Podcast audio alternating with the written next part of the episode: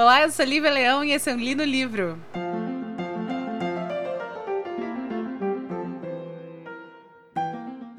Começando mais um Li no Livro especial de verão, ao som de ventilador hoje. Porque abriu uma adega do lado da minha casa e tá rolando um piseiro assim. Um piseiro, gente. Vocês não estão entendendo o nível do piseiro que tá rolando lá fora. Então hoje eu tive que realmente fechar as janelas. E então o barulho que vocês estão ouvindo é do meu ventilador que no começo era muito silencioso, mas agora provavelmente precisa de um óleo. E o livro de hoje é um livro que eu vou resenhar para vocês com muita honra. Na verdade, eu não vou resenhar. Eu vou dar uma sinopse, fazer uma reflexão sobre ele, porque é um livro que eu gostaria muito que vocês comprassem, que vocês tivessem acesso a ele e lessem, porque ele é um livro de uma ouvinte do Lino Livro, da Stephanie Banetti, uma querida que me procurou há um tempo atrás no via Instagram, o arroba Livia Mulder, e perguntou se podia me mandar o livro dela, que é o A Magia que Vem de Dentro, volume 1 dos Magos de Tan, Tan, Rain, eu acho que é assim que se fala. E eu falei, claro, pelo amor de Deus, pode me mandar o que você quiser. E ela me mandou e eu queria conversar um pouquinho com vocês sobre esse livro, é, mas sem dar muitos spoilers, tá? Para ajudar a, a Stephanie e depois eu falo como vocês conseguem esse livro com ela ou pela Amazon. É, a Stephanie, ela é paulistana, ela mora no interior desde pequena, né? O que tá até aqui na, na orelha do livro. E eu conversando com ela, o que é muito legal, gente, porque ter acesso assim ao autor é uma coisa muito enriquecedora. Vocês não têm ideia. E eu, particularmente, fico honradíssima de ter acesso para trocar algumas palavras com o autor do livro sobre a obra dele. Nossa, sério, isso é, é muito maravilhoso para mim. E eu tive essa honra de conversar com a Stephanie sobre o processo de criação dela, sobre o processo de escrita dela. E acabei encontrando algumas coisas que a gente tinha em comum. Por exemplo, ela me falou que ela começa então a, a, a, a se despertar para o contar da história, né? Para contar de história, quando ela ainda era criança e ela não tinha muita, muitos amiguinhos da idade dela. Então ela era uma criança que ficava cercada de adultos e tinha muita imaginação.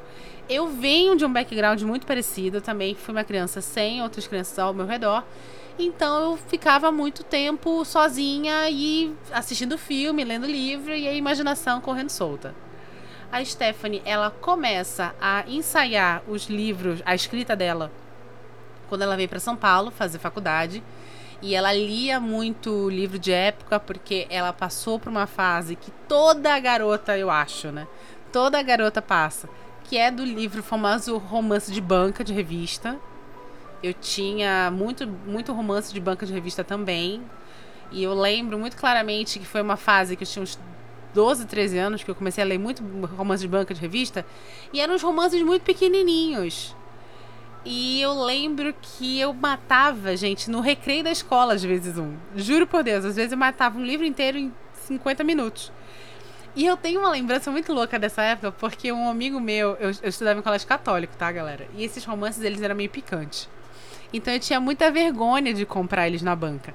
E aí eu tinha um amigo meu chamado Geraldo, que hoje em dia é jornalista, tal, mora no Rio de Janeiro. E ele, eu falava assim, Geraldo, vai lá na banca e compra pra mim, por favor, eu não tenho coragem de comprar. E ele não queria, falava assim, por favor, pelo amor de Deus, eu te, te tô implorando. Aí ele ia na banca, mas era muito engraçado, porque eu ficava assim, tipo, meio longe, e aí ele ia, imagina, um menino de 13 anos, ia na banca para comprar um livro de romance para mim. E o mais engraçado é que quando ele pedia, ele falava assim: Olha, mas não é para mim, não, tá? É para aquela menina bem ali. E eu montava pra mim. Era muito bom, gente. A Stephanie teve também essa, essa, essa fase de ler muito livro de, de banca. E por causa disso, ela começa, então, a escrever muito livro. É, os livros, o primeiro livro dela é um livro de, de época. Daí para a fantasia, que é o primeiro, que é o livro que ela vai escrever em seguir, que é a magia que vem de dentro, foi um pulo. E ela me conta que ela teve muita é, influência e ajuda do irmão dela, que é RPGista, joga RPG e tal, e construiu todo, ajudou ela a construir o mundo onde se passa a magia que vem de dentro. Então, sobre o que se trata este livro? Este livro vai contar a história é, do mago Evander, que é um mago de 529 anos de idade.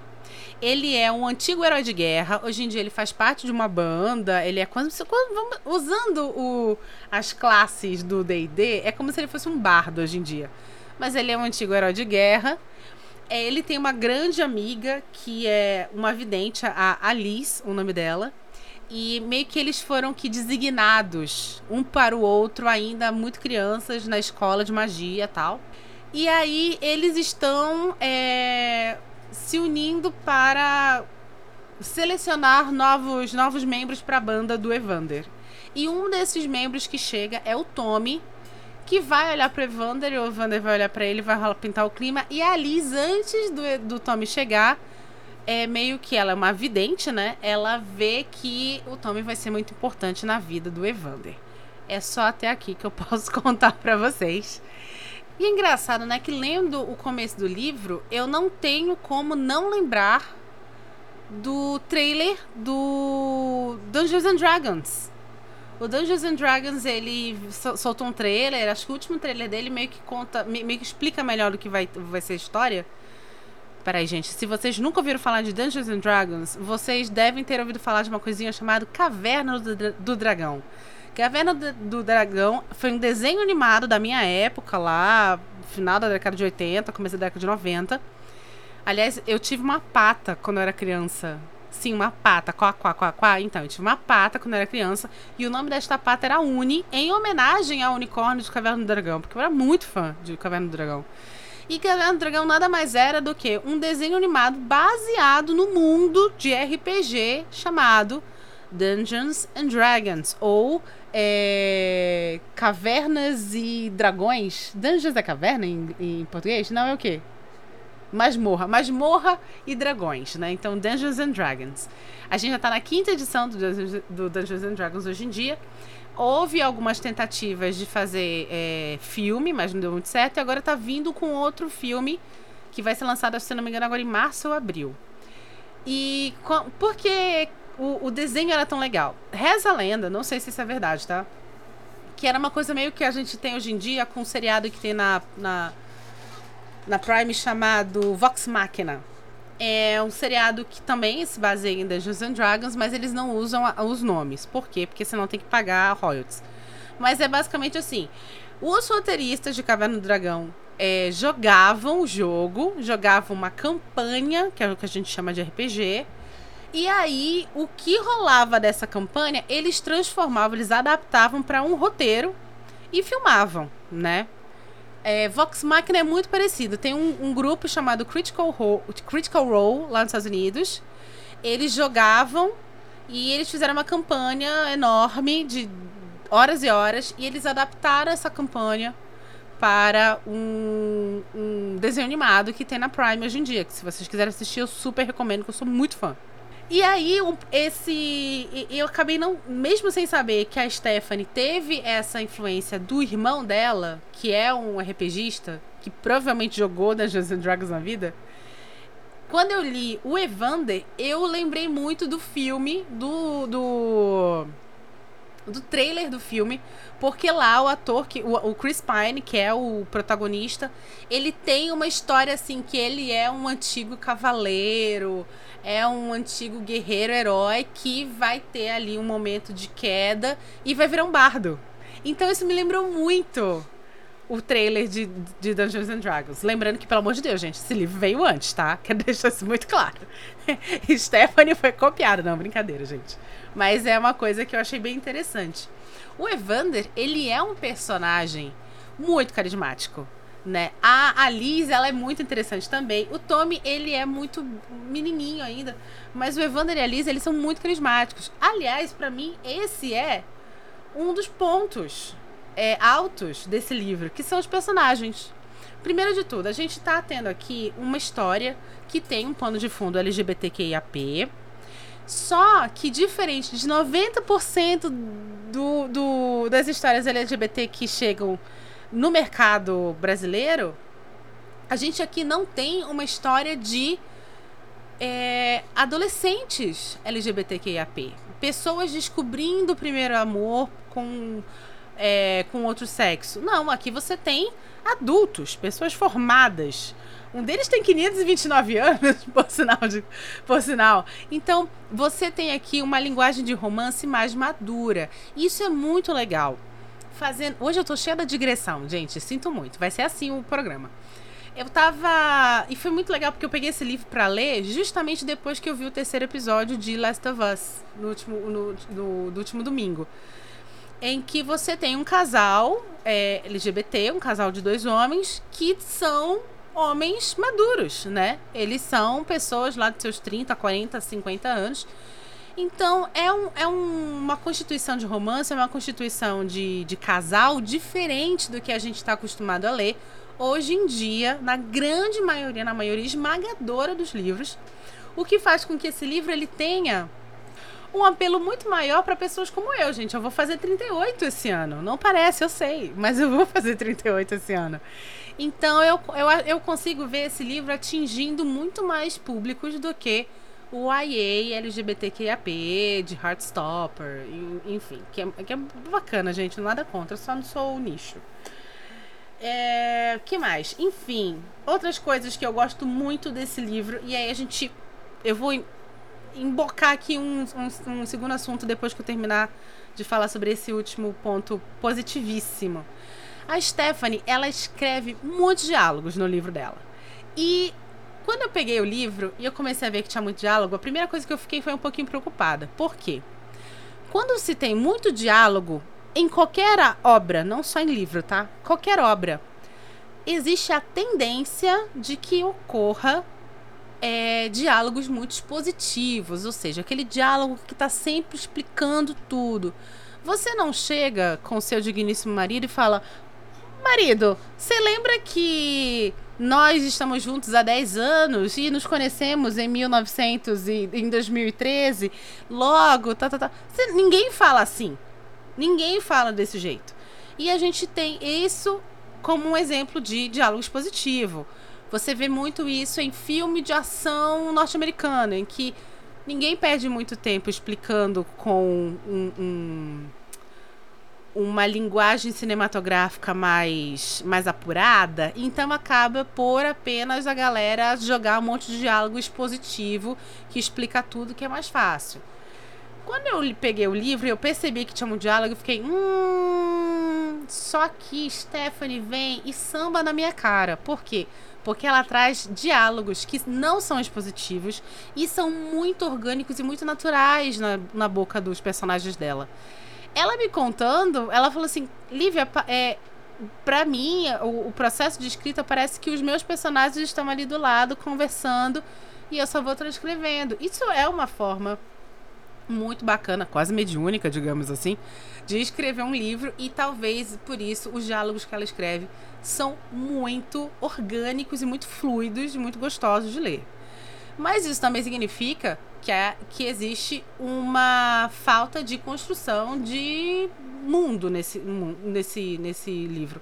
Quer dizer, construção de mundo não Descrição de cenário. Eu acho que é aqui que a gente vai pegar um ponto, mas antes de ir para esse ponto, eu vou chamar os nossos comerciais.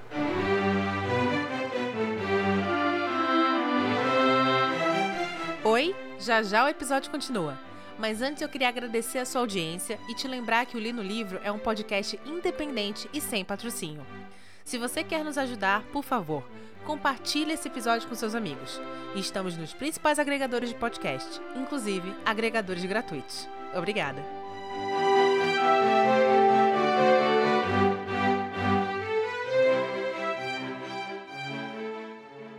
Então, começando com a Stephanie, quando ela me falou assim: Ah, então, é, eu não sou uma pessoa que descreve muito o mundo, porque na verdade, quem me auxiliou na construção do mundo foi meu irmão. E quando ela me conta também a forma com que ela escreve, como se os personagens estivessem ali conversando com ela, faz sentido para mim ela não ser uma, uma autora que se foca tanto na descrição do espaço onde as ações vão, vão, vão acontecer. Claro que você ainda tem uma descrição, até porque é um mundo de fantasia, você precisa entender como funciona aquele mundo, mas assim, não, ela não vai ficar ali muito tempo. De, ela não é Tolkien, tá? Ela não vai ficar ali descrevendo as um milhão de, de gramas diferentes da Terra-média. Eu adoro, gente, nada contra, tá? Eu gosto de tudo. Eu gosto de muita descrição, descrição sinestésica, eu adoro descrição. Aqui você não vai encontrar. Se você é esse tipo de leitor que, diferente de mim, curte muito uma descrição, pega esse livro que você vai amar. É muito sucinto na descrição. Existe, às vezes, na minha opinião, por causa dessa falta de descrição, uma. uma é, como eu posso dizer? Pois pronto, uma dificuldade que eu tive de encontrar, de entender a transição de narrativa. Tanto a transição de cena, porque a gente vai ter aqui, em alguns momentos, flashbacks, quanto a, a transição de voz de personagem pela essa falta de descrição, como eu sou muito acostumada com descrição de, de, de, de, tempo e tal, eu fiquei levemente perdida. Nada que depois eu não me encontre ali no texto. Mas confesso que eu fiquei um pouco perdida. E houve também uma cena em que. Que é a cena justamente que o Tommy e o, e o Evander se encontram pela primeira vez. Que ela espelha a cena, né? Você tem a cena sendo contada toda pelo ponto de vista do, do Tommy e depois a cena se repete toda pelo ponto de vista do Evander. Quando isso acontece, como eu não tenho uma descrição que me dá essa transição de uma voz de um personagem para, para a voz do outro personagem, para o ponto de vista do outro personagem, quando isso aconteceu, eu confesso que eu fiquei um pouco confusa. Mas aí depois eu me entendi e me encontrei. E aí foi quando me veio um estalo muito louco na cabeça, que eu até falei para ela. Eu falei assim: houve algum momento que você estava escrevendo esse livro, um, um, uma vontade de transformar esse livro em uma história em quadrinhos? Ou em algum projeto que tenha como base, que tenha como auxílio ao teu texto o, o, o visual ou o audiovisual? Ela me falou que não. Mas por que me veio isso?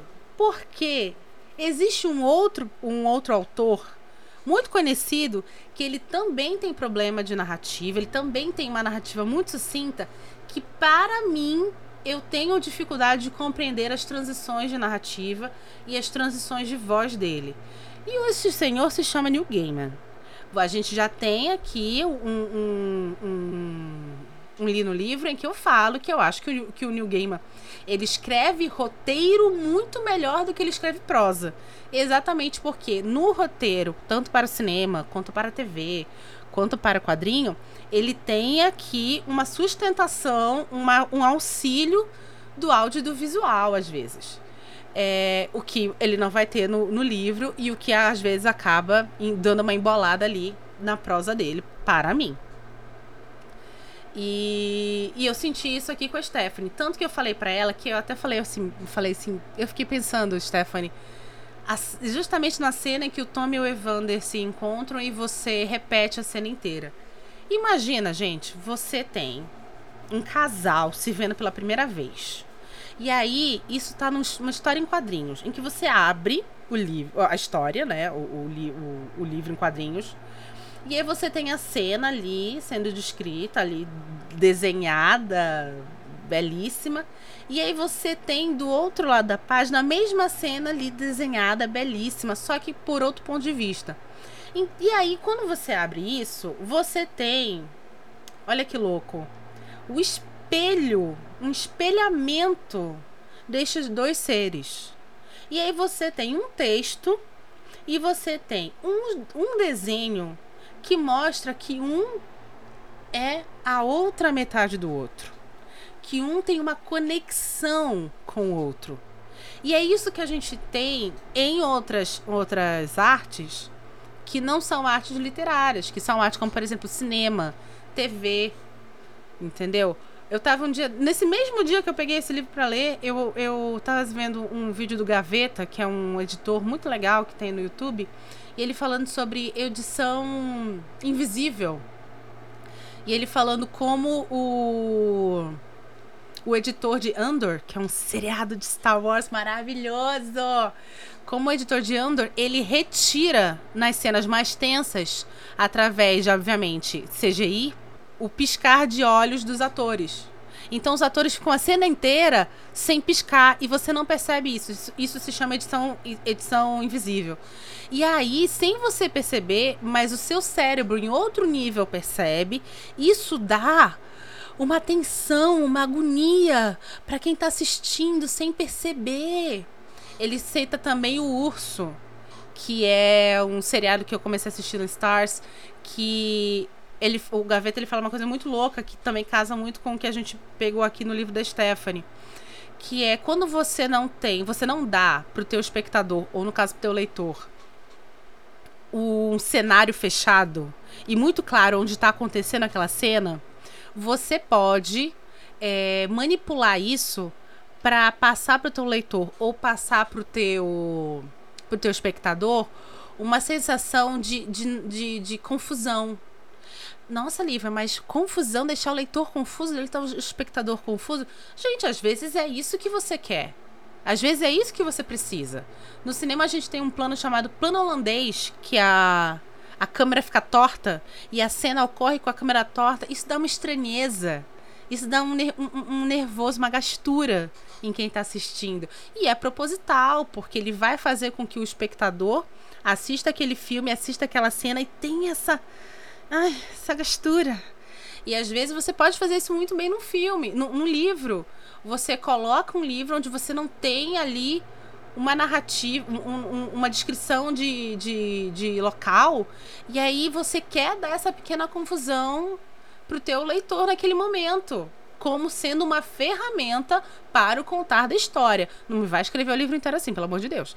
Mas é uma ferramenta para uma cena que precisa ter um impacto no teu leitor. Olha que louco. Então, assim, o mundo do, do, do livro, ele é diferente em muitos aspectos do mundo do quadrinho, da arte do, do cinema, da arte da TV. Mas ambos têm ferramentas com que o autor, seja ele um roteirista, seja ele um escritor, consegue manipular o leitor, manipular o espectador, manipular aquela pessoa que vai receber aquilo, que vai receber aquela arte, né? E eu acho que assim, não sei, obviamente, se isso foi a, a, a, o objetivo de Stephanie, não acredito que tenha sido, principalmente depois que ela me contou que na verdade a construção do mundo dela é mais auxiliada pelo irmão. Mas ela faz isso de uma maneira bacana e ela faz isso unido a um personagem muito bacana, unido a diálogos muito legais. E se ela começar, mais uma vez, gente, autora nova, se ela começar a entender isso, entender esses, essas ferramentas, menina deslancha. Menina deslancha, menina vira grande autora, tá? Aí vocês vão falar que eu viro falar dela pela primeira vez aqui no Livro. Enfim, é onde você encontra o livro da Stephanie. O livro dela tá disponível, A Magia que Vem de Dentro. Lá no Kindle Unlimited também está disponível em e-book na Amazon. É... Na Amazon, o, o livro físico está disponível através da editora, que é a editora Lura, Lura Editorial. E você também pode é, encontrar Stephanie Bagnetti. Vou deixar aqui embaixo na descrição o link do Instagram dela. Porque a Stephanie está vendendo também no Instagram dela diretamente. E se você comprar com ela, você ganha uma, um livro autografado, tá? Um autógrafo no seu livro.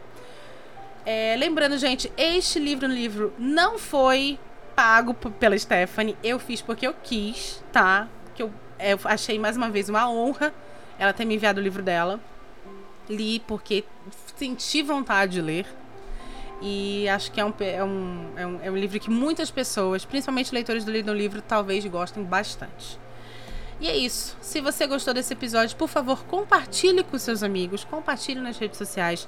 Estamos em agregadores gratuitos e agregadores pagos de podcast. Todo mundo consegue nos escutar. E se você gostou, volte semana que vem. Estaremos aqui, tá bom? Meu nome é Lívia Leão e esse foi o Li no Livro.